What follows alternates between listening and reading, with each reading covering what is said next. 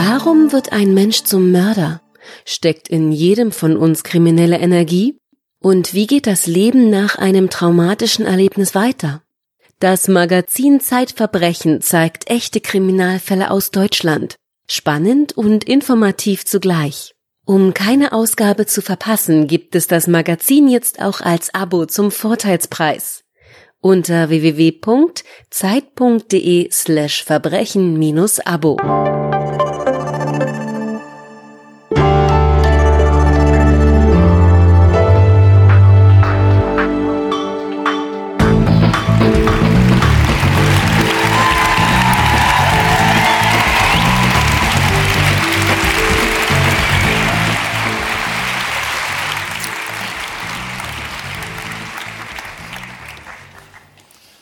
Liebe Zuhörerinnen, liebe Zuhörer, herzlich willkommen zu einer neuen Folge unseres Podcasts Zeitverbrechen.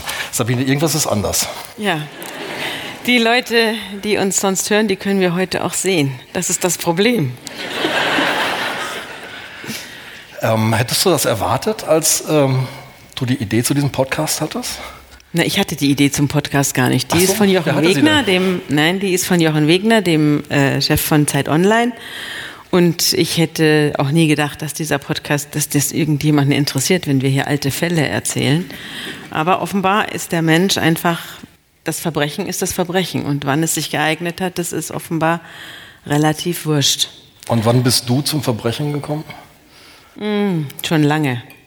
Das ist schon lange. Also eigentlich habe ich angefangen bei der Bildzeitung. Da war ich Ende 20. Ja. Und da hat man mich gleich mal zur Polizei, zu den Polizeireportern gesteckt. Und da habe ich dann, bin ich dann eben auf die Verbrechensspur geraten und habe dann da äh, unter nicht immer ganz mm, in Ordnungen äh, Methoden, habe ich dann da Verbrechen nicht aufgeklärt, aber ich habe sie auf jeden Fall in die Zeitung gebracht.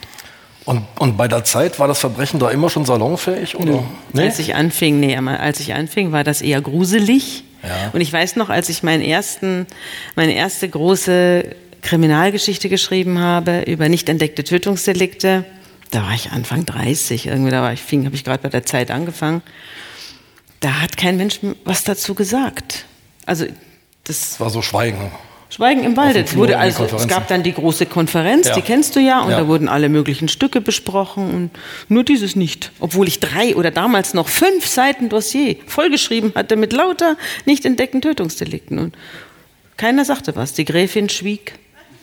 Es war alles irgendwie, man war vollkommen in dem transatlantischen Hin und Her verhaftet. Verstehe, ja. Und kein Mensch interessierte sich für das, was vor der Haustür passiert ist und für das Verbrechen. Na gut, ich habe dann aber weitergemacht und irgendwann fingen die Leute das dann auch an zu lesen. Und jetzt haben wir ja eine eigene Seite, äh, Recht und Unrecht, die vor allem sich mit Kriminalsachen beschäftigt. Und ja. das ist das neue Cover. Alle anderen Cover, die Sie vorher gesehen haben, Alle anderen Cover, die Sie vorher gesehen haben, waren äh, entweder bekannt von den ersten beiden Ausgaben oder sie waren ähm, Probi also so Probiercover, wo wir uns überlegt haben, ob wir die nehmen. Aber dann haben wir uns für das entschieden und es ist ab Ende dieses Monats auch nicht nur zu kaufen, sondern auch zu abonnieren. Wie schön. Ja. Sag mal, ähm, Wirst du es auch abonnieren? natürlich. ähm, man kann, wir konnten es ja noch nicht auslegen. Es, ist, es wird noch Ja, wir hätten es gerne quasi. ausgelegt, aber es ist noch nicht gedruckt. Ja, aber du könntest ja mal an vielleicht zwei Geschichten verraten, die drinstehen. Ja, also zum Beispiel habe hier eine hure Ärztin, Mörderin, das Drama der Lydia H.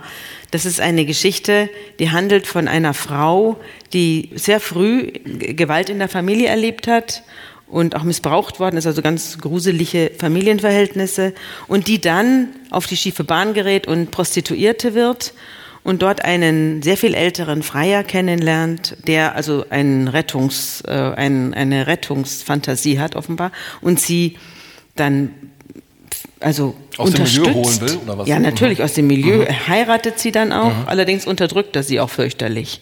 Und sie äh, wird- unter seinen Fittichen sozusagen, macht sie Abitur und studiert und macht promoviert und ist dann promovierte Ärztin.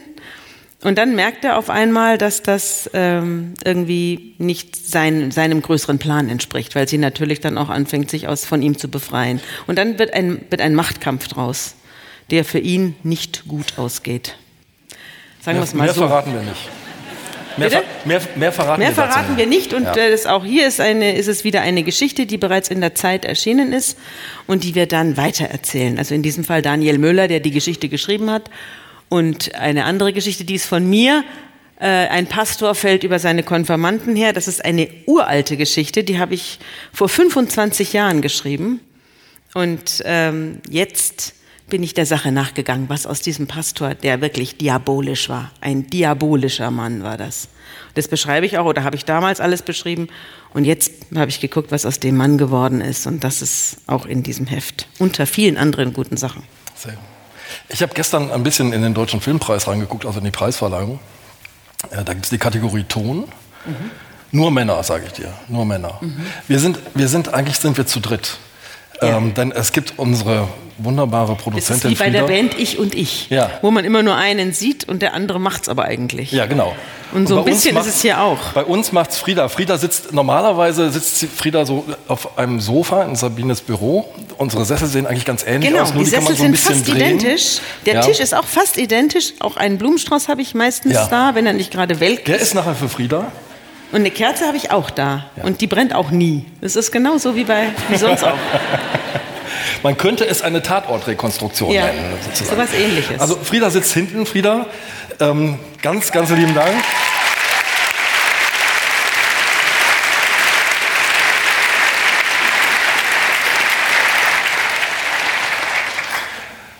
Und wir haben einen Fall mitgebracht, der wenige hundert Meter von hier spielt, spielte. Ähm, Sabine hat mich gerade schon ermahnt, sag nicht Mord, es war ein Tötungsdelikt, ein Totschlag.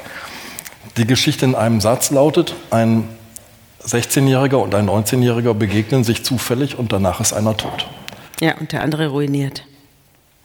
Wie bist du auf diesen Fall gestoßen? Der Fall äh, spielt vor neun Jahren, also 2010, und hat damals in Hamburg erheblichen, erhebliches Interesse erweckt und wurde damals auch ähm, politisch instrumentalisiert. Ich habe ihn äh, damals aufgegriffen. Es war sehr schwer, an den Fall ranzukommen, aber ich bin dann doch rangekommen. Ich habe die Akten mitgebracht. Und der Fall ist damals vor Gericht verhandelt worden. Als ich darüber geschrieben habe, ist, ist, ist gerade das Urteil gefallen. Und es war also damals ein sehr aktueller Fall. Jetzt natürlich nicht mehr. Du konntest ausnahmsweise nicht vor Gericht dabei sein, denn die Verhandlung Ja. war nicht öffentlich. Nein, weil es war ein äh, Jugendstrafverfahren. Also es ging gegen einen Jugendlichen, der 16 Jahre alt war.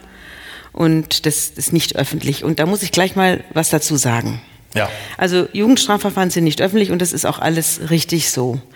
Äh, man möchte die jungen Leute, die ja eh noch in der Entwicklungsphase sind und für die auch das Jugendstrafrecht gilt, nicht das Erwachsenenstrafrecht, die möchte man vor einem hasserfüllten Publikum und auch vor der Presse und äh, in politischer Instrumentalisierung äh, schützen und sie verschonen. Andererseits finde ich, dass gerade Jugendstrafverfahren eigentlich öffentlich sein müssten. Denn in keinem anderen Fall lernt man so viel über die Gesellschaft. Denn die Leute, die da sitzen, die da vor Gericht sitzen und auf der Anklagebank sitzen, sind ja in der Regel Opfer. Opfer der Verhältnisse. Es ist ja in keinem anderen Strafverfahren so, dass die, das sind ja zum Teil Kinder die da sitzen. Und äh, wenn man dann die, und deswegen habe ich mich für diesen Fall interessiert, die Umstände, unter denen diese fürchterliche Bluttat passiert ist, die sind so, die sagen so viel aus über, über diese Stadt, über die Gerechtigkeit, über die Anteilnahme von Menschen aneinander. Das, äh, das war eigentlich die große Geschichte. Und deswegen finde ich, sollten Jugendstrafverfahren jedenfalls für ausgewählte Presse öffentlich sein, denn da lernt man mehr über, über Deutschland und über sich und über die Presse übrigens auch als in anderen Verfahren. Und man wird gerechter. Man wird gerechter. Wenn man in Hauptverfahren sitzt, wird man gerechter, nicht ungerechter. Wer ist man? Die Journalisten, die Öffentlichkeit? Die Öffentlichkeit. Die Öffentlichkeit. Äh, Lass uns an den Tatort gehen. der ist wenige hundert Meter von hier entfernt. Es ist die U-Bahn, der U-Bahnhof am Jungfernstieg. Es ist genauer gesagt das Gleis, an dem die S1 nach Wedel abfährt. Ähm, wir haben Freitag, den 14. Mai 2010, 21.20 Uhr ungefähr. Ähm, Mel, ein junger Mann, 19 Jahre alt, sitzt mit seinem Freund Benny dort auf einer Bank. Die beiden warten noch auf Mels Zwillingsbruder Kevin, denn die drei wollen in einer Großdiskothek in Wedel. Mhm. Die gibt es nicht mehr, die ist letztes Jahr abgebrannt. Ähm, und die beiden sind eigentlich sehr vergnügt. Ja, das ist ein bisschen ähm, schicksalshaft gewesen, denn Mel und Kevin waren Zwillingsbrüder, eineiige Zwillingsbrüder. Der eine sah aus wie der andere. Mhm. Und sie sind gemeinsam in der, Horn, bei, in, der Station Horner Rennbahn eingestiegen. Äh, oder wollten zusammen einsteigen. Sie sind jedenfalls zusammen losgegangen mhm. mit Freunden. Und dann hat Mel was vergessen. Das ist eine schicksalshafte Fügung. Er hatte was vergessen. Ich glaube, es war sein Handy, ich weiß es aber nicht mehr ganz genau. Und dann ist er umgedreht und ist zurückgerannt nach Hause. Die Zwillinge trennen sich. Die mhm. Zwillinge trennen sich, der, äh, der Kevin geht weiter und der Mel dreht sich um und holt sein Handy. Und ähm, ein Freund begleitet ihn, der Benny, der dann später der Hauptzeuge wird. Und man kehrt zurück und möchte mit Kevin gemeinsam dann äh, in die Stadt fahren. Aber Kevin hat, während Mel wieder zurückkommt, einen Laden betreten und kauft dort ein Kaltgetränk. Ausgerechnet, sodass Mel an ihm vorbeiläuft und, und denkt, er ist schon vorgefahren. Und quasi. denkt, er, hat sich, ja, ja. der ist schon mhm. vorgefahren. Und nimmt jetzt die nächste U-Bahn, aber Kevin ist hinter ihm. Kevin trifft zehn Minuten später ein und findet seinen Bruder sterbend vor.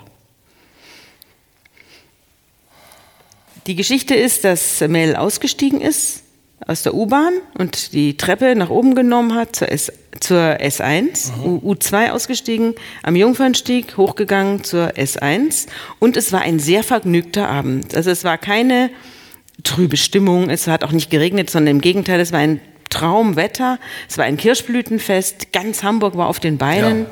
Es war voll war und die belebt. Leute hatten super ja. gute Laune und unter anderem auch diese beiden, die jetzt Handy war ja da, gemerkt haben, ah, der Kevin ist ja hinter uns, jetzt müssen wir auf den warten.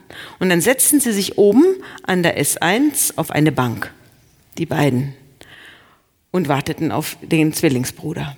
Und in dem Moment kommt ein junger Mann vorbei. Also junger Mann kann man fast nicht sagen, es ist ja ein Kind. Ich habe ja auch die Fotos gesehen. Er ist ein Kind. Kommt vorbei und sagt, was guckst du? Zu dem Benny.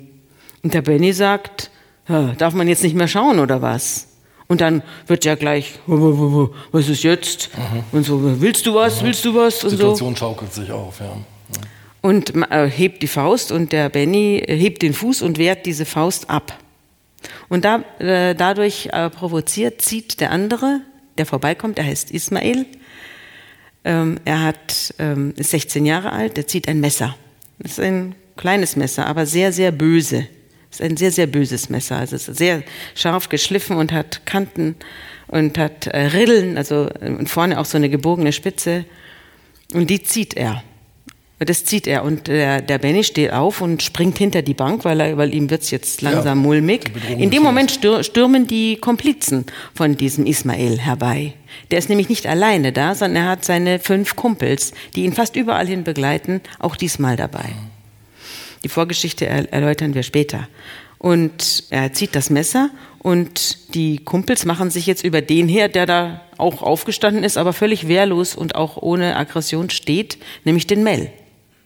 Der, der steht und wehrt sich nicht und greift auch niemanden an. Ganz, das ist sagt sowieso nur, ein ganz hey, ruhiger hey, Typ. Ne? Hey, ja, hey, hey, ja. Mhm. Und trotzdem prügeln sie auf ihn ein und Ismail zieht das Messer und sticht auf ihn ein und trifft ihn ins Herz. Ismail wird später, Ismail, der nicht so heißt, wir nennen ihn heute Ismail Abend, heißt anders, ja. ja. Äh, Ismail ähm, wird später sagen, ich hatte so eine Wut im Bauch. Ich hatte Wut im Bauch. Das war sein Motiv. Der war den ganzen Tag rumgelaufen mit seiner Gang, die du ja schon beschrieben hast. Hatte sich mit seinem Bruder geprügelt, die Gang ja. war dazwischen gegangen, man ja. hatte sich so die hatten sich den ganzen Tag, also Ismail war nicht in der Schule, er hat zu dem Zeitpunkt keine Schule mehr besucht. Er hat aber auch die Berufsschule abgebrochen und hatte, war, war irgendwie mit seinem, mit seinem Ausbildungs, wollte eigentlich Koch werden, hat da aber sich mit seinem, mit seinem Wirt überworfen. Also er hatte so eine, eine seit, seit Monaten bereits eine volatile Existenz und auch keine Ziele, war gegen Mittag erst aufgestanden und hatte sich mit seinem Bruder, der, der nicht, viel, mm, nicht viel besser drauf war, eben in die Wolle gekriegt. Und dabei hat der Bruder ihn verletzt oder ihm Schmerzen zugefügt und dadurch hatte er so einen Hass, dass er das Gefühl hat, er muss jetzt jemandem was tun. Und als er dann diesen, diese beiden vergnügten Jungs da sah, die dann auch gegackert haben und sich über irgendwas lustig gemacht haben, was er sofort auf sich bezogen ja. hat, hat er gedacht, einen von den beiden muss ich jetzt verletzen. Das war seine, das war seine Begründung. Das hat er auch so gesagt. Mel ist noch eine Zeit lang quasi aktionsfähig. Also es gibt, es gibt etwas ganz äh, Entsetzliches quasi, nämlich es gibt diese ganze Tat auf Video aufgezeichnet von den Sicherheitssystemen der, der Bahn, ja. der U-Bahn. Ähm, und man sieht ein, ein äh, überrascht erschrockenes Gesicht. Ja. Und man sieht ähm, Mel über, die, über den Bahnsteig taumeln. Er kann noch ein paar Schritte gehen. Er konnte, ja, er konnte noch relativ lange laufen. Also er war, es gibt ja, weil ich weiß nicht, ob du weißt, wie es ist, wenn man erstochen wird. Wenn man erstochen Nein. wird, dann äh, ist das, als würde man einen Schlag bekommen. Also man merkt nicht, dass man erstochen wird. Ich habe mal, als ich äh, ein Praktikum, da war ich vielleicht so Anfang Mitte 20, da habe ich ein Praktikum gemacht in Düsseldorf und dabei bin ich auf einer Party, bin ich einer Frau begegnet, die ist von ihrem Ex-Lover überfallen worden und fast umgebracht worden mit drei Messerstichen in den Rücken. Mhm. Und die hat mir erzählt, dass sie das Gefühl hatte, dass sie gar nicht gemerkt hat, dass sie erstochen worden werden sollte, sondern dass sie das Gefühl hat, er haut sie mit der Faust auf den Rücken. Und sie hat dann auch erst gemerkt, dass ihr, was läuft denn, wo kommt denn das Blut her? Und dann hat sie erst gemerkt, dass sie selbst getroffen ist. Der Herr war inzwischen wieder weggerannt und sie hat dann selbst den Rettungswagen noch gerufen und konnte durch eine Notoperation gerettet werden. Und der berühmteste Fall ist ja die Sissi von Österreich, die Kaiserin Elisabeth, die am, Genfer See an der Promenade entlang ging und dann auf eine Mole trat und den Dampfer nehmen wollte auf dem Genfer See. Sie kam übrigens aus dem Bon Rivage da wollen wir jetzt nicht dran rühren. Und ähm, das war 1898. Ein bisschen früher, ja. Mhm. Und äh, da wurde sie von einem Anarchisten, der in ihr also die, den Inbegriff der zu bekämpfenden Monarchie ja. Sah, wurde sie angegriffen und mit einem Messerstich getötet. Aber sie hat es nicht gemerkt. Sie ist hingefallen, getaumelt und hat sich dann noch bei demjenigen bedankt, äh, der sie aufgerichtet hat. Und dann ging sie, betrat sie noch äh, den Dampfer und am Dampfer legte ab und dann sagte sie, was ist denn los mit mir? Und fiel tot um.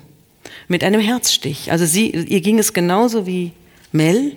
Der ist ja noch durch die halbe U-Bahn gerannt und hat sich dann die noch. Die beiden Jungs sind geflüchtet. Die sind geflüchtet, genau. die wurden weiterhin mhm. verfolgt von ja. diesen, äh, von dieser wütenden Rotte und haben sich dann äh, an Sicherheitsbeamte im U-Bahn-System äh, gewendet und haben gesagt, wir werden verfolgt, wir haben, wissen gar nicht warum. Die haben ja. ein Messer. Ja, haben und dann, gestochen. Ja. Dann sagte, dann merkte Mel auf einmal, mir ist nicht gut.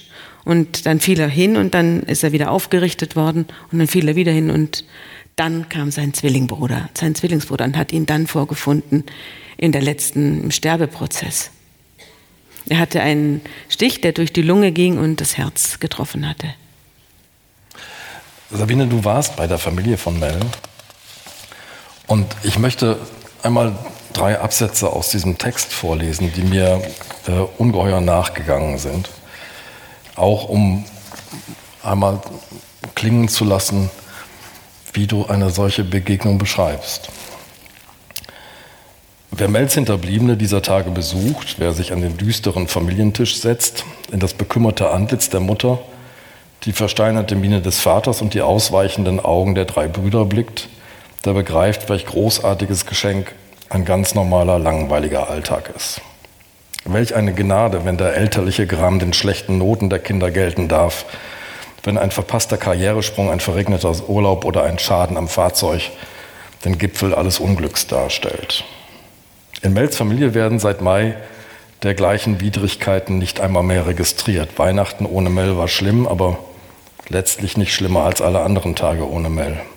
Nachts geistert der Vater durch die Wohnung und der Mutter trommelt das Herz an die Rippen wie nach einem Marathonlauf. Dann steht sie auf und Mel ist tot. Sie geht ins Bad, Mel ist tot. Sie kocht Kaffee, Mel ist tot. Er ist tot, wenn sie einkaufen geht und bleibt tot, wenn sie sich im Büro über ihre Arbeit beugt. Am Morgen sehnt sie den Abend herbei und am Abend den Morgen. Wieder und wieder haben die Eltern das Video der Hochbahn abgespielt. Sie haben keine Ruhe gefunden. Sie mussten wissen, wie ihr Kind umkam. Hatte es Schmerzen? Hat es sich gequält? Hat es große Ängste ausstehen müssen? Wieder und wieder haben sie Mel beim Sterben beobachtet. Da geht er den Bahnsteig entlang wie ein lebender Toter. Nicht mehr zu retten, die Hand an der Einstichstelle, da fällt er, steht schwankend auf, blickt erstaunt, schüttelt den Kopf, als könne er nicht fassen, was man ihm angetan hat, kippt wieder um und bleibt jetzt liegen. Das Video endet und beginnt aufs Neue. Abermals fährt die U2 ein und ein wieder auferstandener Mel verlässt den Waggon gesund und munter, geht die Treppe hinauf zur S1, abermals seinem gewaltsamen Ende entgegen. Wieder und wieder. Du warst bei dieser Familie oft, mhm. hast du gesagt. Ja. Und ich habe dieses Video ja auch gesehen. Es war ein Zusammenschnitt der, ähm, der U-Bahn-Überwachungskameras. Das Tötungsdelikt erfolgte so schnell, dass es niemand bemerkt hat. Es hat niemand gesehen. Wir haben ja also, einen belebten, belebten S-Bahnsteig. Es ja, war, wie du gesagt hast, ein schöner viel Abend, viel los in der Stadt. Und auf einmal war jemand tot und niemand wusste so richtig, wie es passiert ist. Auch, die, äh, auch der Benny nicht, der den Mel begleitet hat, der hat es nicht gesehen. Es ging so schnell. Der Einstich war also über der drei Zentimeter über der linken Brustwarze. Es ist vorne reingegangen.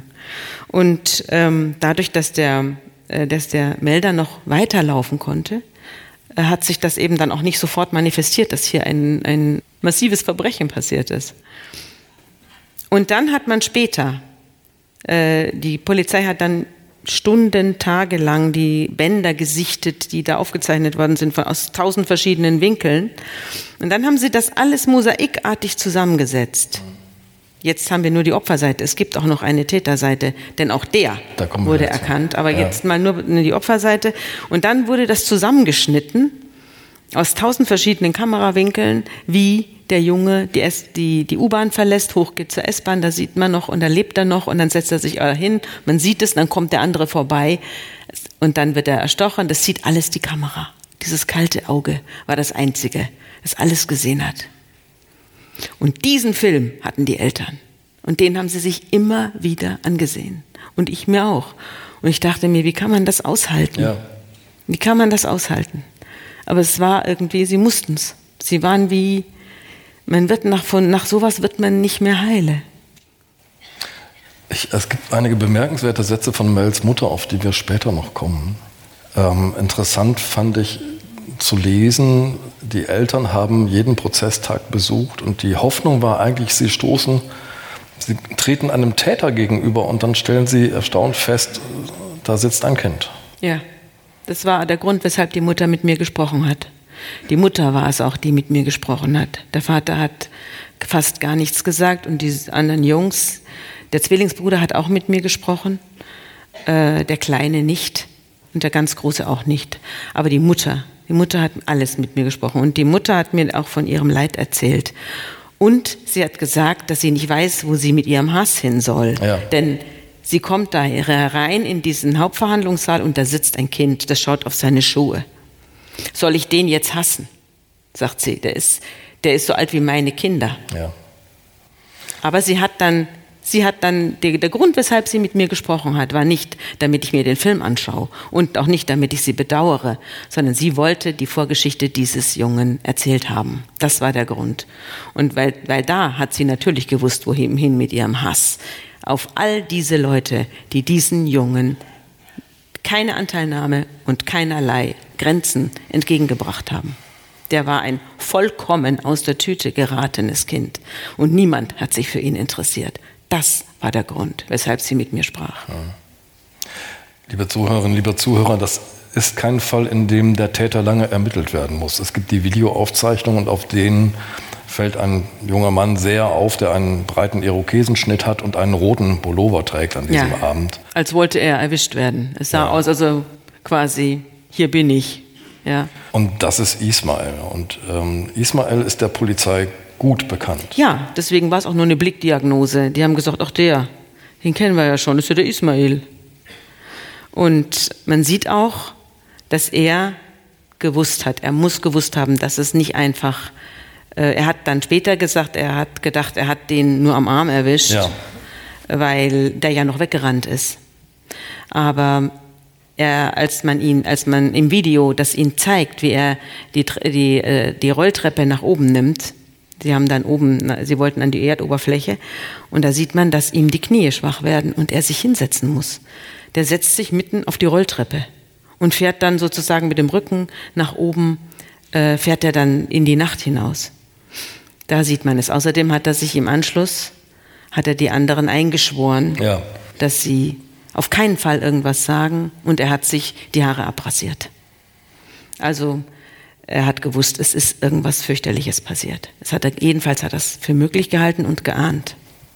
Er hat dieses kleine Messer in, ins Hafenbecken geworfen. Er hatte es vorher einem zwölfjährigen Jungen abgenommen. Ja, angeblich. Und das hat er, so hat er es gesagt. Und er hat es in Hafenbecken geworfen. Da hat man es aber nicht gefunden. Also die Polizei hat dann mehrere Taucher runtergeschickt. Die haben dann da alles umgegraben, den ganzen, äh, das ganze Moor da. Aber sie haben es nicht gefunden. Aber sie haben das, sie haben die ähnlichen Messer besorgt und haben die alle fotografiert. Daher weiß ich, wie das Messer aussah. Ich habe von dir ein seltsames Wort gelernt, das heißt Protect.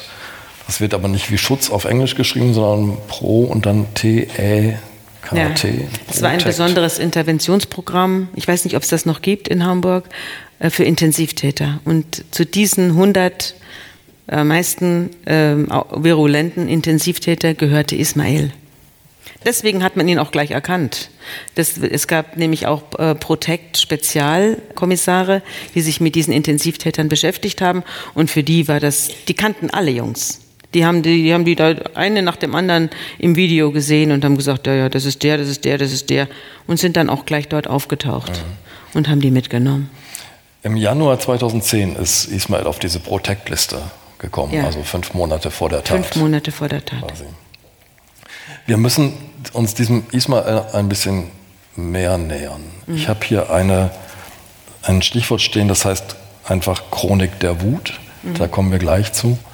Aber zunächst mal, ähm, Ismail ist ja so ein alttestamentarischer Name. Ähm, wir haben den gewählt, das haben wir gerade gesagt, aber wir haben einen Namen gewählt, der sehr ähnlich ist. Auch der echte Name ist sehr alttestamentarisch.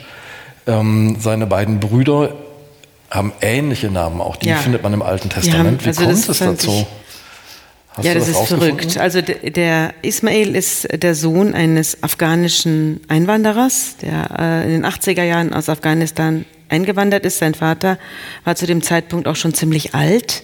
Seine Mutter war auch nicht mehr jung. Also die waren äh, schon in den 50ern beziehungsweise 60ern. Und äh, der Vater war Moslem, also aus, ähm, aus Afghanistan. Seine Mutter war Katholikin aus Serbien. Die haben sich in Hamburg kennengelernt und haben dann drei Jungs bekommen. Und haben, ich denke mal, äh, als Kompromiss, also der Islam und das Christentum entstammen ja beide dem Judentum. Und diese drei Weltreligionen haben ja eine gemeinsame Wurzel, das ist das Alte Testament. Und ich denke, dass die Eltern ihren drei Söhnen deswegen Namen gegeben haben aus von großen Gestalten des, des Alten Testaments, ähm, weil sie damit einen Kompromiss finden wollten zwischen ihren Religionen. Aber sie haben den Kindern keine religiöse Erziehung mitgegeben. Sie haben auch ohn- ohnehin wenig Erziehung mitgegeben. Ich glaube auch, dass es daran liegt, dass sie sehr schwach waren. Der Vater ist ein Auslieferungsfahrer, viel unterwegs. Ja. Der Vater war viel. äh, Lieferant, der hat von morgens acht bis abends acht gearbeitet, der war quasi nicht da. Und die Mutter war schwerbehindert und äh, hatte mehrere Schlaganfälle bereits erlitten, hatte ein Alkoholproblem äh, überwunden gehabt. Also es war in der Familie waren viele schräge, also Schräglagen eingetreten inzwischen. Bei Ismael merkt man ganz früh schon, dass der Junge, ähm, du hast vorhin gesagt, aus der Tüte, aus dem, aus, aus dem Ruder läuft. Er ist zehn. Und äh, da schlägt er ein Kind auf dem Fußballplatz so aus heiterem Himmel im Prinzip fängt dann ein Streit an und schlägt und schlägt so zu, dass der Rettungswagen geholt werden muss. Der schlägt ihm auf den Kehlkopf. Der Junge muss ins Krankenhaus. Er hat einen, Sch- einen Hieb gegen den Kehlkopf bekommen beim Fußballspiel, weil sich Ismail bedroht oder was auch immer gefühlt hat oder provoziert. Und damit, da war er zehn Jahre alt. Das war die erste erhebliche Straftat, die man aber dann nicht ahnden konnte, weil er ja noch nicht strafmündig war. Ja. Der, die ganze Familie lebte damals, das kann ich ja sagen, weil sie jetzt längst woanders lebt, in der Markusstraße hinter dem Großneumarkt. Also wenn du von der, vom Springer Verlag die Wechsstraße hochgehst, da ist ja dieser Platz Ja. und dahinter ist die Markusstraße und da lebten die, diese Familie. Das Viertel wird noch eine Rolle spielen. Ähm, aber jetzt kommt erstmal die Polizei nach Hause und führt, das habe ich auch von dir gelernt, eine neue Vokabel, ein normverdeutlichendes Gespräch. Ja. Was ist das? Es war das erste von vielen, vielen normverdeutlichenden Gesprächen, die nicht nur der Ismail, sondern auch seine beiden Brüder erlebt haben, bis die Polizei irgendwann gesagt hat, also dem haben wir die Normen bereits verdeutlicht. Wir denken, dass wir jetzt dann kein Gespräch mehr führen müssen mit dem Ismail. Wenn er es jetzt noch nicht begriffen hat, dann wird er es auch nicht mehr begreifen. Also was sagen die da? Die sagen, das, äh, das gehört sich nicht, das tut man nicht, das ahnden wir, das akzeptieren wir nicht oder was Ja, passiert da? Sie sagen es. Ähm, Sie sagen, äh, dass äh, der Staat das nicht hinnimmt, dass Sie Ja. Grenzen setzen. Ich war noch nie bei einem normverdeutlichenden Ach, du hattest noch keins? Nö, ich hatte keins. Und ich wäre wahrscheinlich davon auch beeindruckter gewesen, Mhm. als es Ismail war. Es, der Witz war, dass man ihm gesagt hat, oder ihm und seinen beiden Brüdern, der Große war ja auch schon straffällig geworden, äh, ihm, den drei Jungs hat man dann gesagt, ja, also der Staat nimmt das nicht hin, das wird noch übel enden und so weiter. Aber diesen ganzen hohlen Worten hat man keine Taten folgen lassen. Er hat nie irgendeinen, nie irgendeine Normverdeutlichung, die über ein Gespräch hinausgegangen wäre, erfahren. Hat man da nicht, schaltet die Polizei da nicht das Jugendamt ein oder so? Oder das, Das Jugendamt, das erstmal das dabei Jugendamt so? kannte diese Familie. Da gab es Okay. mehrere, mehrere äh, Beamte und, und äh, Sozialarbeiter und so weiter, die an dieser Familie dran waren.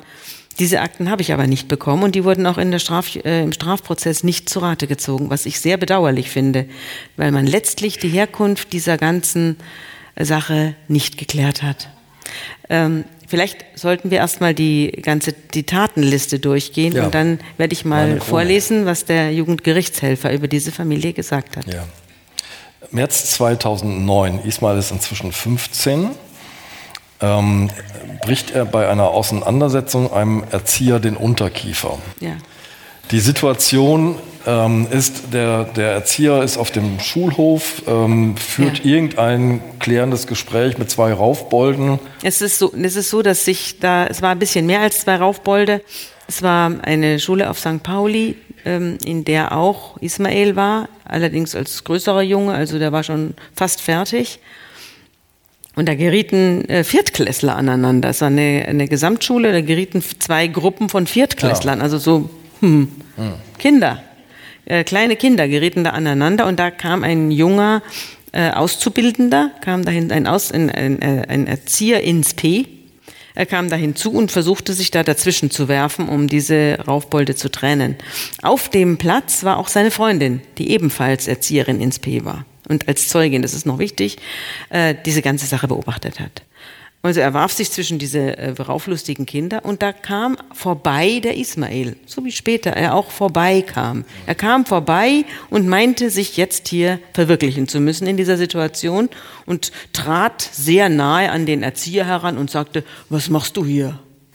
Und der Erzieher sagte, hallo, bleiben mir vom Leibe. Und äh, dann holte er aus und äh, setzte ihm einen Schlag an den Unterkiefer, der ihm diesen brach. Er fiel um und äh, stand wieder auf und es schoss ihm das Blut aus dem Mund. So hat das mir später erzählt. Ich habe ihn dann aufgesucht und äh, habe ihn befragt zu diesem lange, damals ja dann lange zurückliegenden äh, Situation. Na, so lange war es gar nicht, es war erst ein Jahr her, stimmt. Und habe ich ihn befragt. Und der erzählte mir, dass er gar nicht erst begriffen hätte, was ihm passiert ist. Er, es- er, ihm schoss das Blut aus dem Mund und er ging dann in die Toilette und dann sah er, dass die Zähne wirr, wirr im Mund stehen. Die standen nicht mehr in einer Reihe, sondern ganz durcheinander. Und dann hat er sich gedacht, hier stimmt was nicht. Und ist dann in die Klinik gefahren mit seiner Freundin. Ja. Und dort hat man ihn dann operiert. Die haben ihn gleich da behalten und dann hat er Platten in Platten den Mund gekriegt und musste ja. da ein Dreivierteljahr mit diesen Platten im Kiefer rumlaufen. Und diese Platten, die lagen da auch noch in seinem Regal, als äh, ich mit ihm sprach. Die hat er sich aufgehoben. Ja, er, schildert diese, er schildert diese Bedrohung sehr plastisch, ne? wie Israel, Ismael sich vor ihm aufbaut und ja. quasi Stirn an Stirn. Ähm, Stirn an Stirn. Es waren noch zwei Zentimeter dazwischen. So baute der sich vor ihm auf, um sich da dicke zu tun. Also einen anderen Grund kann man nicht erkennen. Später sagte äh, äh, der Ismael, er, er habe das Gefühl gehabt, er habe sich einmischen müssen. Also so eine richtige, so eine richtige äh, Begründung hatte er nicht. Liebe Zuhörerinnen, liebe Zuhörer, diesen Fall, diesen Zwischenfall, diesen Vorfall erzählen wir so ausführlich, weil jetzt kommt etwas, von dem ich glaube, nachdem ich das jetzt bei dir so intensiv nachgelesen habe, dass es ein entscheidender Moment ist, nämlich ein Prozess. Ja, es kam ein Prozess vor dem Amtsgericht in Hamburg, äh, ein Jugendstrafprozess, und da wurde diese Sache verhandelt. Und auch das ist natürlich unter Ausschluss der Öffentlichkeit erfolgt. Ähm, Ismael hat einen Verteidiger, einen sehr bekannten Hamburger Rechtsanwalt, dessen Namen wir hier nicht nennen. Und jetzt, jetzt passiert Erstaunliches, muss man sagen. Also als ich das gelesen habe, bin ich ja, das, das, wurde ja mitprotokolliert. Ja. Also das ist ja ausnahmsweise wurde es protokolliert, weil Amtsgericht, im Amtsgericht wird manchmal mitgeschrieben, was da passiert und dieses Protokoll erzählt die Geschichte, aber mir hat sie auch, mir haben sie auch diese beiden jungen Leute erzählt, ja.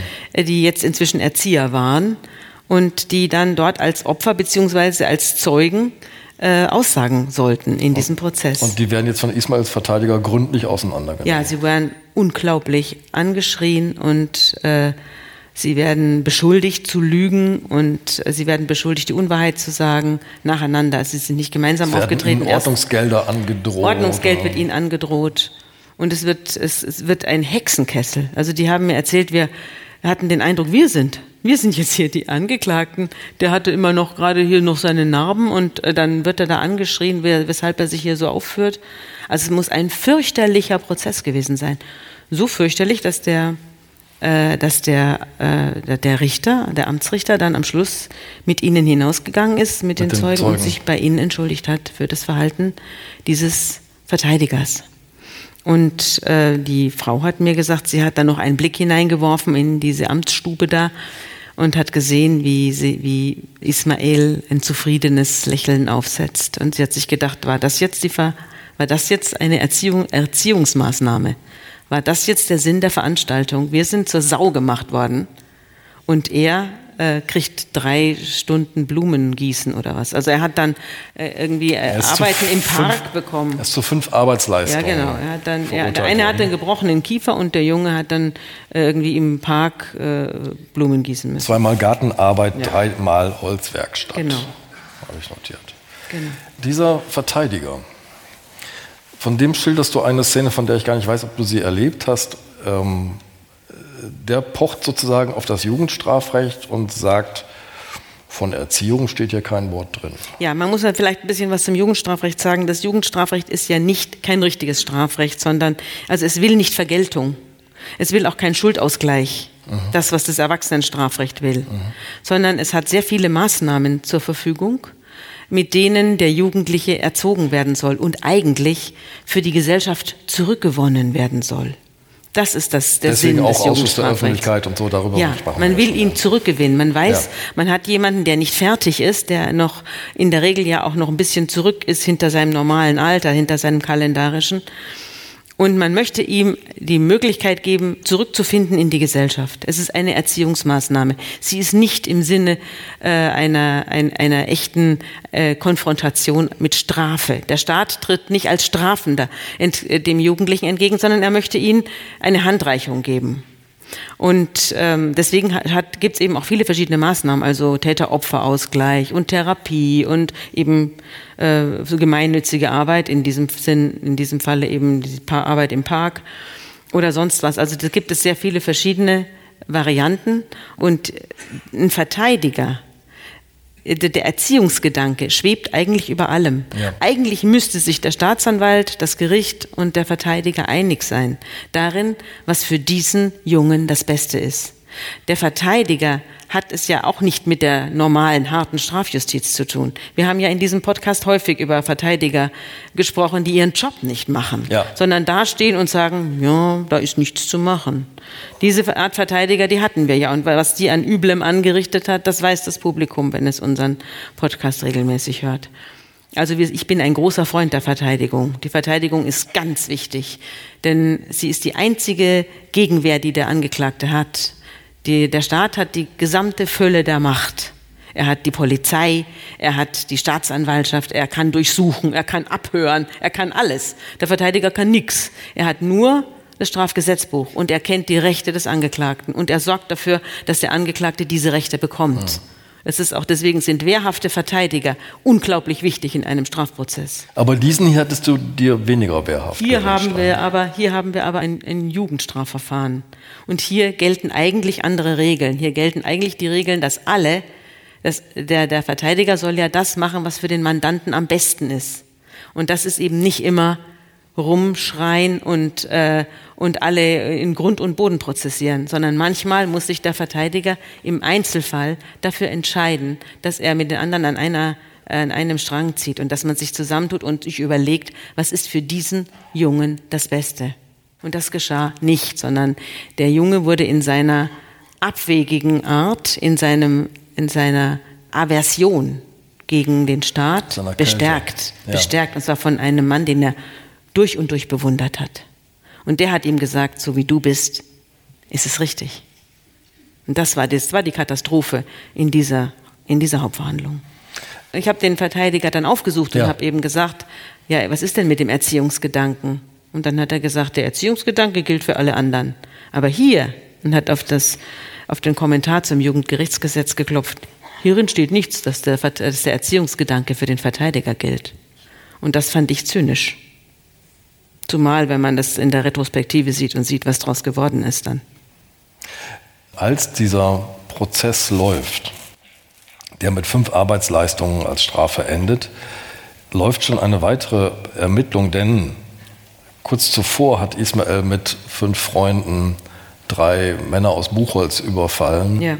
Ähm, die waren auf dem Jahrmarkt gewesen hier in Hamburg, auf dem Dom wahrscheinlich. Ja, es war gegenüber von Planten und Blumen. Und saßen auf einer Bank und. Saßen ähm, wieder auf einer Bank. Ja. Und dann kam er mit, wieder mit so einer Gruppe, mit, die ihn angebetet hat und er hat gesagt, äh, Zigaretten her, Geld her. Und irgendwann haben die natürlich gesagt, nö. Und dann gab es eine Riesenschlägerei und die wurde auch von mehreren Zeugen beobachtet. Und diese, also zwischen dem Kieferbruch und die, der Verhandlung des Kieferbruchs war also bereits diese Tat und noch weitere Taten, auf die wir gleich noch kommen, ja. geschehen. Und äh, das war eine An Kumulation. Also innerhalb eines halben Jahres hat der Junge quasi alle jeden Monat irgendjemanden zusammengeschlagen und krankenhausreif geprügelt und hat keinerlei Konsequenzen dafür zu spüren bekommen. Am 30. September 2009 erhebt die Staatsanwaltschaft Anklage wegen räuberischer Erpressung und schwerer Körperverletzung. Es wird aber dauern, bis überhaupt etwas passiert. Und ähm, als äh, Mel ermordet wird, der Fall, über den wir heute reden, gibt es noch nicht mal einen Termin für eine Hauptverhandlung. Ja, weil eben so viele beteiligt waren. Also es gab viele Gründe, warum diese Sachen nicht terminiert wurden. Es war äh, es war ein, gab eine Amtsrichterin, die war erst 30, die hat sich diesen Fall nicht, an diesen Fall nicht rangetraut. Und dann gab es ja so viele, so viele Angeklagte und so viele Verteidiger und gegen die hätte sie dann antreten müssen. Ich meine, wer gibt einer 30-Jährigen so einen Fall? Und äh, dann gab's, dann, dann wurde der Ismail Protect Täter, also Intensivtäter. Und das hat aber die Staatsanwaltschaft nicht ans Amtsgericht weitergemeldet. So wurde das nicht beschleunigt bearbeitet. Es gab einen riesen Papierstau und die Justiz kam nicht hinterher und, äh, und dann versandete das alles irgendwie bis zu diesem Zeitpunkt, bis zu diesem, äh, bis zu diesem Tötungsdelikt. Und dann wurden sie natürlich auf einmal alle munter.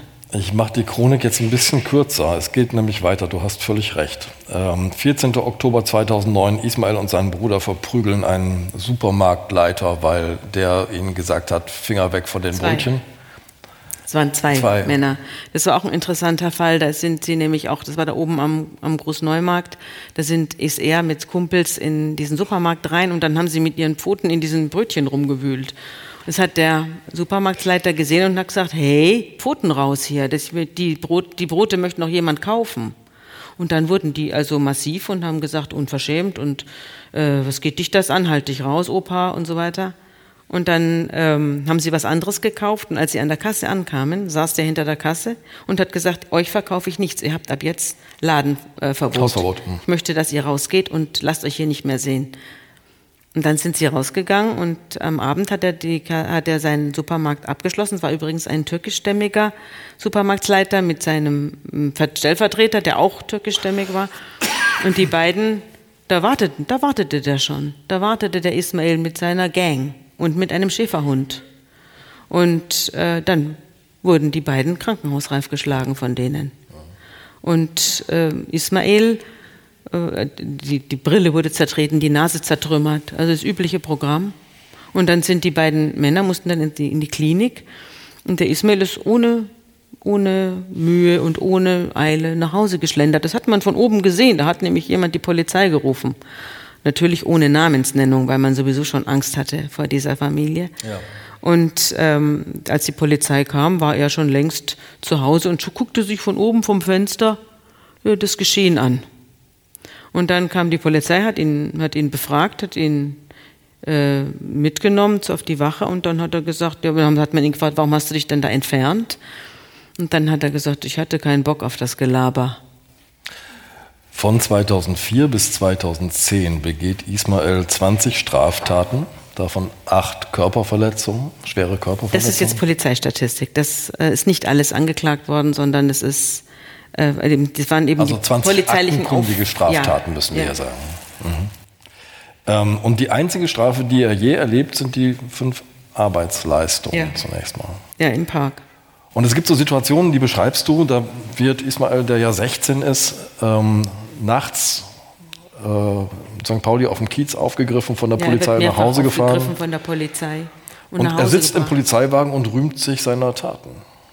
Ja, er sitzt im Wagen. Es wird ein Protokoll darüber angefertigt, dass man ihn nachts um zwei an, in der Nähe der Davidswache irgendwo auf der Reeperbahn aufgegriffen hat und dass man versucht hat, seine Eltern zu erreichen, dass man aber niemanden erreicht hat und dann hat man ihn nach Hause gefahren und da saß er hinten drin und hat gesagt, naja, also hat man ihm gesagt, ist das, kümmern sich denn deine Eltern nicht? Und dann hat er gesagt, nö, denen ist das wurscht. Und dann hat er, dann hat man gesagt, ja, aber wenn du dich hier so rumtreibst, das ist aber nicht gut für dich. Und dann hat er gesagt, das geht sie gar nichts an.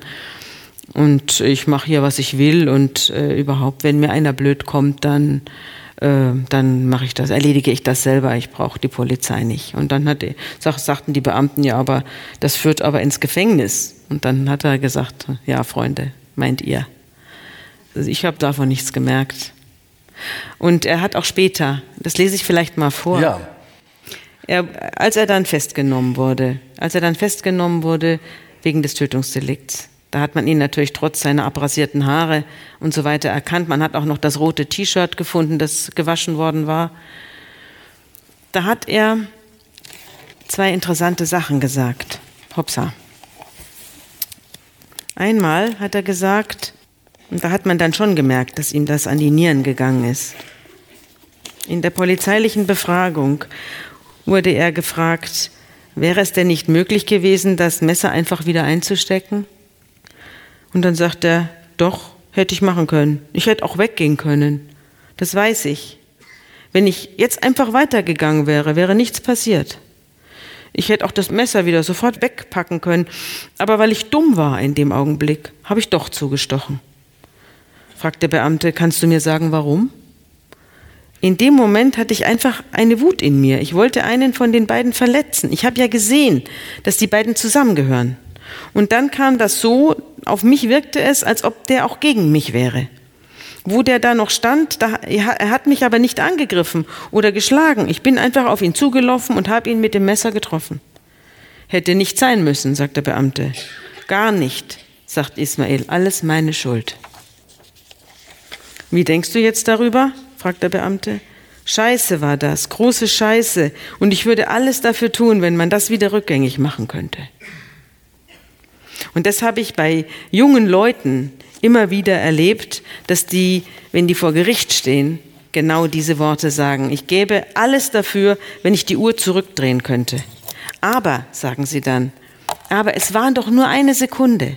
Ich habe doch nur eine einzige Sekunde lang was Falsches gemacht.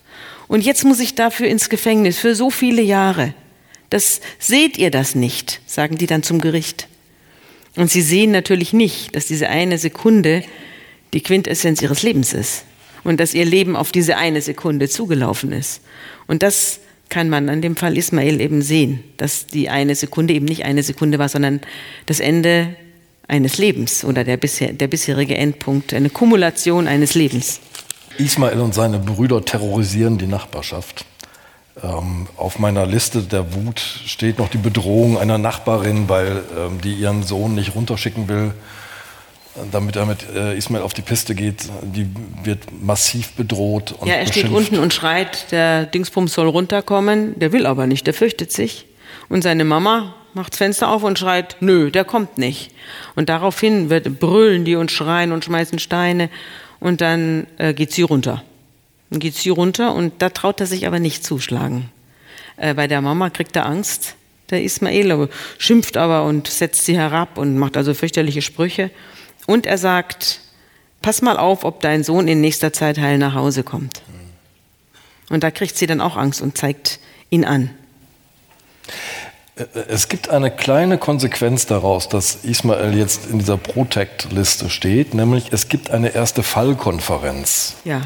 Am 29. März 2010, also ungefähr sechs Wochen, sechs, sieben Wochen vor dem, vor dem Tötungsdelikt, treffen sich ein Dutzend Sachbearbeiter aus Polizei, Staatsanwaltschaft, Jugendhilfe. Zwölf Personen. Ja. Aus der Schule, jetzt. Schule, Staatsanwaltschaft, alle sind da. Also jetzt wird gesammelt, was liegt vor. Ja, und die sitzen dann herum und also im, um den Tisch herum und äh, überlegen sich, wie ist mit diesem Ismail jetzt zu verfahren. Und es kommt, und es wurde dann auch protokolliert, es kommt nichts.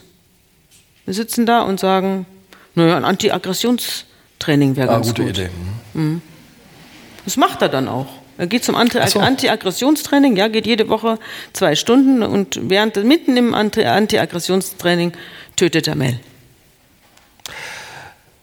Die Familie wird schließlich aus der, aus der Wohnung geworfen und einer der Sicherheitsbeamten, ich glaube, die Nachbarschaft hat sogar irgendwie. Also, ja, der, Sicherheit, der Sicherheitsbeamte, den gab es eigentlich nur wegen dieser Familie. So hat er es mir erzählt. Ich habe ihn dann auch aufgesucht und ja. habe ihn befragt.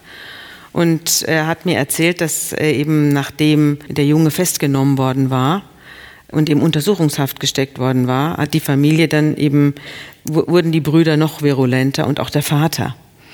Und inzwischen fing die Nachbarschaft an, sich dermaßen vor denen zu fürchten, dass also ständig Polizeieinsätze waren, bei denen aber niemand gesagt hat, wer er ist. Also es waren ständig anonyme Anrufe ohne Kennung und dann hat man angerufen und hat gesagt, da im Keller brützelt was und da kann ich, traue ich mich nicht runter an die Waschmaschinen, da sind Leute, die lassen mich nicht vorbei und bedrohen mich und überall werden die Türklinken abgerissen und die Klingeln rausgerissen und die Teppiche angezündet. Und dann hat die Verwaltungsgesellschaft irgendwann mal Wachleute engagiert, die also diese, diese, äh, diese ständigen Polizeieinsätze überflüssig machen sollten. Und mit diesem, Poli mit diesem Wachmann habe ich gesprochen. Und der bekam also gleich als allererstes kam ein Stuhl geflogen, als er unten ums Haus ging. Er hat, er hat natürlich nicht gesehen, wer den Stuhl geworfen hat, aber er war sich ziemlich sicher, dass es aus dieser Familie kam. Das ist aber nicht beweisbar. Was aber beweisbar ist, ist, dass ein Tag später oder zwei äh, der Vater mit einer Pistole auf dem, auf der, auf dem Balkon, Balkon erschien und auf ihn gezielt hat. Und er hat eine Todesangst bekommen und ist hinter die nächste Litfaßsäule geflüchtet. Und der Vater hat sich oben schief gelacht. Als die Polizei kam, haben sie ihm eine Schreckschusspistole abgenommen. Es war natürlich von ferne nicht zu erkennen, dass das keine echte Waffe war. Aber inzwischen hatte ja schon einer sozusagen dran glauben müssen, durch das Wirken dieser Familie. Und da hat sich der Wachmann gedacht, besser mal die Flucht ergreifen. Ja. Irgendwann wird die Familie aus der Wohnung geworfen. Daraufhin. Daraufhin, Daraufhin wird sie zwangsgeräumt. Und dieser Wachmann äh, hat die Gelegenheit, die Wohnung zu sehen. Ja, er hat sie auch nicht nur gesehen, er hat sie fotografiert und die Fotos habe ich gesehen. Und was man sieht, ist nicht dieser biblische Namenhimmel, sondern ist die Hölle, oder? Nein, es ist die Hölle. Es war, diese Wohnung sah aus wie aus Syrien, wie aus Homs. So, als ob es da Bomben, als ob es da Explosionen gegeben hätte. Und es war was, keine Türe mehr in der Angel, aha. es war alles rausgerissen, die Fenster waren zerkratzt oder eingeschlagen. Das war auch eine ganz kleine Wohnung, es waren nur zweieinhalb Zimmer. Und da lebte also diese Familie mit drei halbwüchsigen Söhnen oder fast erwachsenen Söhnen und einem Hund. Und es war also alles, die ganzen Zargen waren äh, mit Messern bearbeitet worden, die Schlösser waren rausgerissen. Es sah aus wie in einem Kriegsgebiet. Zweieinhalb Zimmer Hölle. Und er hat gesagt, es ist kein Wunder, dass diese Jungs ständig auf der Straße waren. Wer soll das aushalten hier? Das hält keiner aus. Du hast noch ein Zitat von Ismael, glaube ich, mitgebracht. Und zwar beklagt er sich dann fast am Ende selbst, wie, äh, ja. wie wenig er. Ich habe zwei Zitate noch mitgebracht. Einmal äh, vom Jugendgerichtshelfer, der, ähm, der einen Kontakt zu dieser Familie hatte, weil ja die, ein Jugendgerichtshelfer ist ein Sozialarbeiter, der vom Gericht bestellt wird und der ähm, Einblick in die Familie gewähren soll, mhm. äh, damit man nicht nur auf die Angaben äh, der Betroffenen angewiesen ist und der Familienmitglieder. Und dieser Jugendgerichtshelfer, der schreibt Folgendes in seiner Stellungnahme an das, äh, an das Gericht. Einblicke in die Familiensituation, die über die Rechtfertigung der besonderen Umstände der Erziehung der drei Söhne hinausgingen, Klammer auf, Krankheit der Mutter, berufsbedingte dauernde Abwesenheit des Vaters und so weiter, wurden auch nach längerer Bekanntschaft mit mir kaum gewährt. Also die Familie hat ihm keinen Einblick gewährt. Fragen zu Problemen bei der Erziehung seiner Kinder liefen auf unverfängliche Statements sowohl des Vaters als auch der Söhne hinaus. Manchmal hatte ich den Eindruck, dass sich die männlichen Mitglieder der Familie gegenseitig schützen und decken, während die hilflose Mutter im Hintergrund blieb und ihre Rolle in diesen Gesprächen niemals thematisiert werden konnte. Die entstandene Wagenburg-Mentalität der Familie scheint mir ein Schutzpanzer der Gemeinschaft zu sein, den keiner der Jungen verlassen durfte, ohne in ernsthafte Loyalitätskonflikte zu kommen. Hierarchieverpflichtungen, und der Zwang zum Funktionieren im Verband setzten jedes Mitglied unter einen Druck, der den Familienzusammenhalt gewährleistete und der bei Überlastung möglichst nach außen abzuleiten sei. Das nach außen dargestellte harmonische Familienverhältnis halte ich für eine Fassade, die tiefergehende Konflikte verdeckt. Der durch familieninterne Konflikthemmung entstandene systeminterne Druck ist meines Erachtens auch eine plausible Erklärung für die große Impulsivität, mit der die angeklagten Körperverletzungsdelikte der aller drei Brüder aufgefallen sind. Eine vom Familienbetreuer angedachte Unterbringung des verhaltensauffälligen Ismail in öffentlicher Erziehung außerhalb Hamburgs hielt ich einstimmig mit dem Familienbetreuer der Familie bereits vor dem zu verhandelnden Tötungsdelikt für sinnvoll, Aha. da sich inzwischen auch im sozialen Umfeld von Ismail, Nachbarschaft, Schule, Polizei, zunehmend eine Erwartungshaltung entwickelt hatte, die ihn beinahe verpflichtete, seiner Rolle als schrecklicher Gewalttäter zu entsprechen. Das hat der Jugendgerichtshelfer notiert und er hat auch gesehen, was, in was für einem Druck dieses Kind ist ja, das, das eben ständig irgendwelchen Rollen entsprechen muss. Der Vater hat, und da war er eben ganz einer Meinung, mit dem übrigens ja auch von den Eltern bestellten Verteidiger. Das, der hat sich ja, diesen Verteidiger hat sich ja Ismail nicht selber ausgesucht, sondern das war ja sein Vater, der diesen Verteidiger ausgesucht hat, weil der offenbar die gleiche Einstellung zur Strafjustiz hatte wie er selbst. Und der Vater hatte den Eindruck, er muss sich vor diesem Staat schützen. Es ist es ist ein, ein Staat, der ihm reinredet, der ihn unter Druck setzt, der ihn, ihn der um sein täglich Brot kämpft und diese schwerkranke Frau zu Hause hat, der äh, noch zusätzlich Ärger macht. Und es ist ja bei Leuten, die äh, aus schwachen äh, sozialen Schichten kommen, häufig so, dass sie den Staat nicht als Wohltäter empfinden, sondern als Nervensäge mhm. und als etwas, was man möglichst, äh, wogegen man sich möglichst wehrt. Und das war das Problem dieser Familie. dass man sich gegen alles gewehrt hat, bis man irgendwann alleine war auf einer Insel und alle waren Feinde. Und dieses, dieses Lebensbild hat der kleine Ismail mitgenommen und hat es dann eben auch, als er an, dem, an der Bank vorbeigegangen ist, wo die beiden Jungs saßen und lachten, sofort in die Tat äh, umgemünzt. Aus diesem Leben kam er. Ismail schreibt einen Brief an Mels Eltern. Ich wollte ihnen ihren geliebten Sohn nie wegnehmen. Aber Mels Eltern glauben ihm natürlich nicht. Mels Eltern sagen, wer ein Messer mitnimmt, wenn er nach draußen geht, will das Messer auch ziehen. Ja, Messer machen Mörder. Das äh, kriegt man auch beigebracht, wenn man in solche, in, in, in solche Fortbildungen geht, wie, wie, man dann äh, Bürgercourage und so, wie verhalte ich mich im, wie verhalte ich mich in der U-Bahn, wenn da einer um sich schlägt oder so, was mache ich dann? Ich habe sowas mal mitgemacht für die Zeit. Und da hat ein alter Kriminalbeamter in Berlin der hat das, der machte diese Kurse. Wie verhalte ich mich in der U-Bahn, wenn einer sich, wenn einer eine Frau belästigt, wenn einer rumschreit, wenn einer einen, wenn einer gewalttätig wird? Was mache ich dann?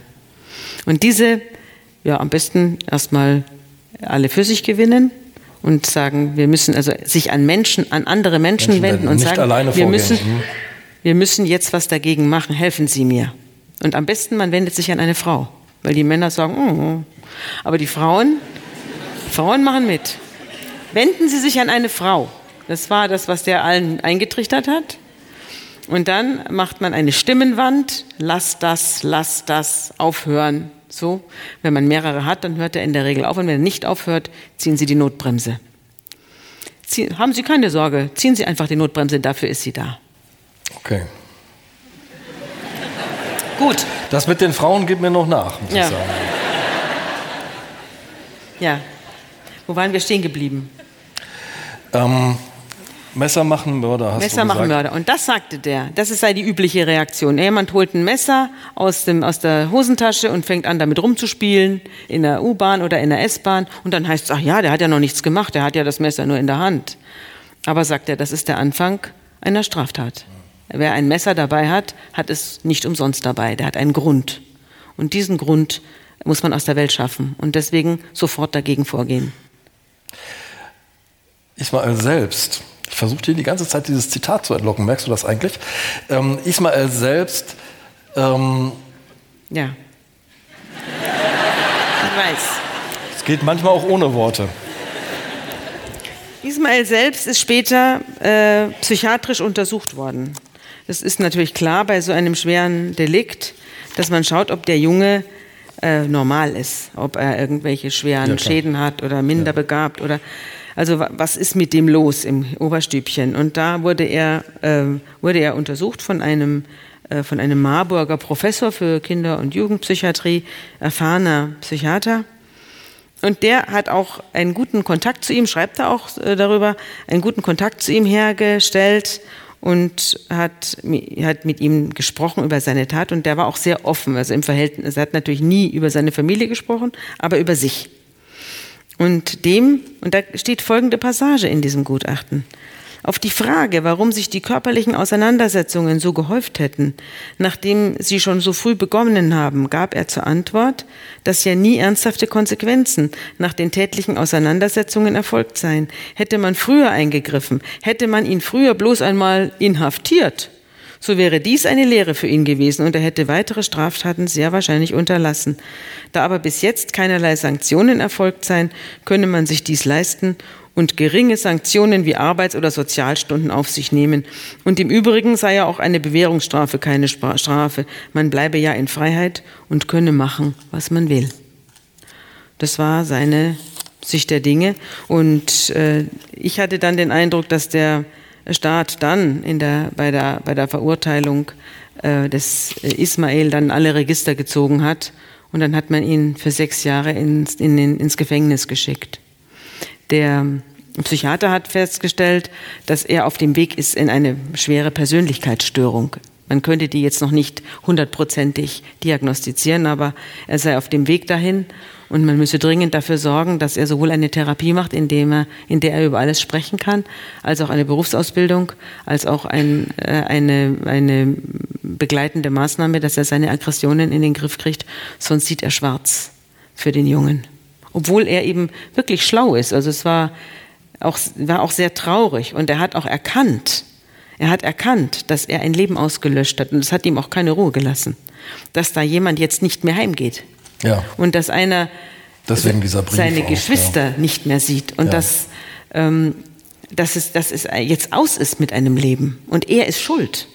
Das hat er schon begriffen und es hat ihm auch erheblichen Eindruck gemacht.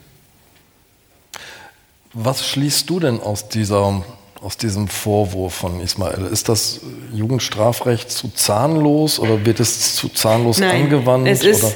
Ähm, es ist so, dass ich die, die, diese, ich hatte den Eindruck, dass dieses ganze gutmeinende Jugendstrafrecht, dem er begegnet ist, dass das nicht für Leute wie ihn gemacht ist.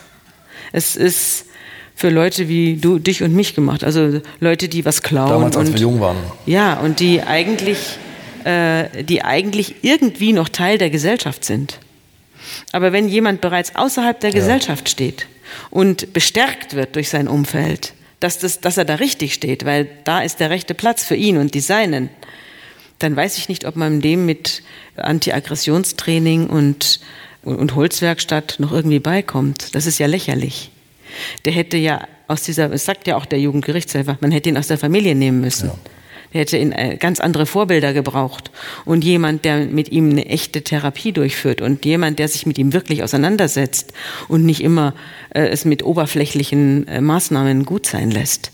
Aber es liegt eben daran, dass sich wirklich letztlich, und das habe ich dieser, dieser Helferrunde da entnommen, diesem Protokoll, letztlich hat sich dafür irgendwie niemand wirklich interessiert. Für den Knaben. Und man hat ihn einfach gewähren lassen, hat gedacht, ach, das wächst sich schon aus. Es wächst sich ja auch in den allermeisten Fällen aus, dass die Jugendlichen dann wieder äh, zurückfinden. Das ist ja fast immer so. Aber es gibt eben welche, bei denen es nicht so ist. Und dass er ein Fall ist, bei dem es so sein könnte, das war eigentlich schon klar. Ich möchte noch einmal mit dir an den Küchentisch von Mels Mutter sozusagen zurück, denn es gibt noch ein zweites, das hatte ich gesagt, ein zweites bemerkenswertes Zitat von ihr. Sie sagt über Ismael, über den Jungen, der ihren Sohn getötet hat, niemand hat auf das Wohl dieses Kindes geachtet, niemand hat ihm Grenzen gesetzt. Ich habe äh, dann versucht, zu den, zu den Sozialbehörden, ähm, äh, zu, zum Jugendamt und so weiter Kontakt zu kriegen und zu diesen ganzen Familienhelfern. Äh, aber die haben alle nicht mit mir gesprochen. Keiner hat mit mir gesprochen. Und dann habe ich mir, alle haben sich darauf berufen, Datenschutz, Jugendschutz Ah, und so. Ja. Dann habe ich gedacht, ja, ja, ist aber auch sehr praktisch äh, für die Leute, weil sie dann auch quasi selbst geschützt sind vor jeder Kritik. Und die Akten bleiben schön im Schrank und es fragt keiner nach und der Junge verschwindet im Knast. Und damit ist das Problem erstmal gelöst. Und das fand ich irgendwie keine gute Lösung für Hamburg.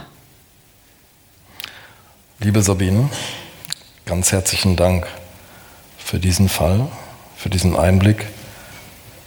Ähm, liebe Zuhörerinnen und Zuhörer, wir möchten uns gerne von Ihnen verabschieden und laden Sie herzlich ein, diese Folge zu hören und die danach folgenden auch. Sabine hat mir schickt mir immer so kleine Nachrichten zwischendurch und immer größere Fallzahlen kommen dabei raus, die sie aus ihren Akten herausdestilliert. Also wir werden noch weiterhin und viele Folgen Ja, ich bin ja nicht alleine mit einsteigen. meiner Kriminalberichterstattung, sondern ich habe ja inzwischen viele Kinder, äh, die das machen.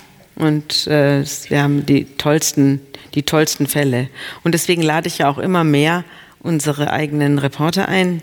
Also wir beide laden sie ein, die uns ihre Fälle erzählen. Nächste, also nächsten Dienstag kommt nicht diese Podcast-Aufzeichnung, wird nicht ausgestrahlt, sondern ein Fall von Stalking, den eine junge Kollegin von mir recherchiert hat, der, wo es einem auch die Schuhe auszieht.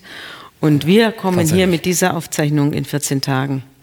Ich glaube am 21. Mai. Ja, ist auch ein Dienstag. Und ich glaube, das ist der Tag, an dem auch unser Verbrechensmagazin erscheint. Liebe Sabine, ganz herzlichen Dank. Und Frieda, du musst jetzt herkommen. Du musst diese Blumen Ja. entgegennehmen.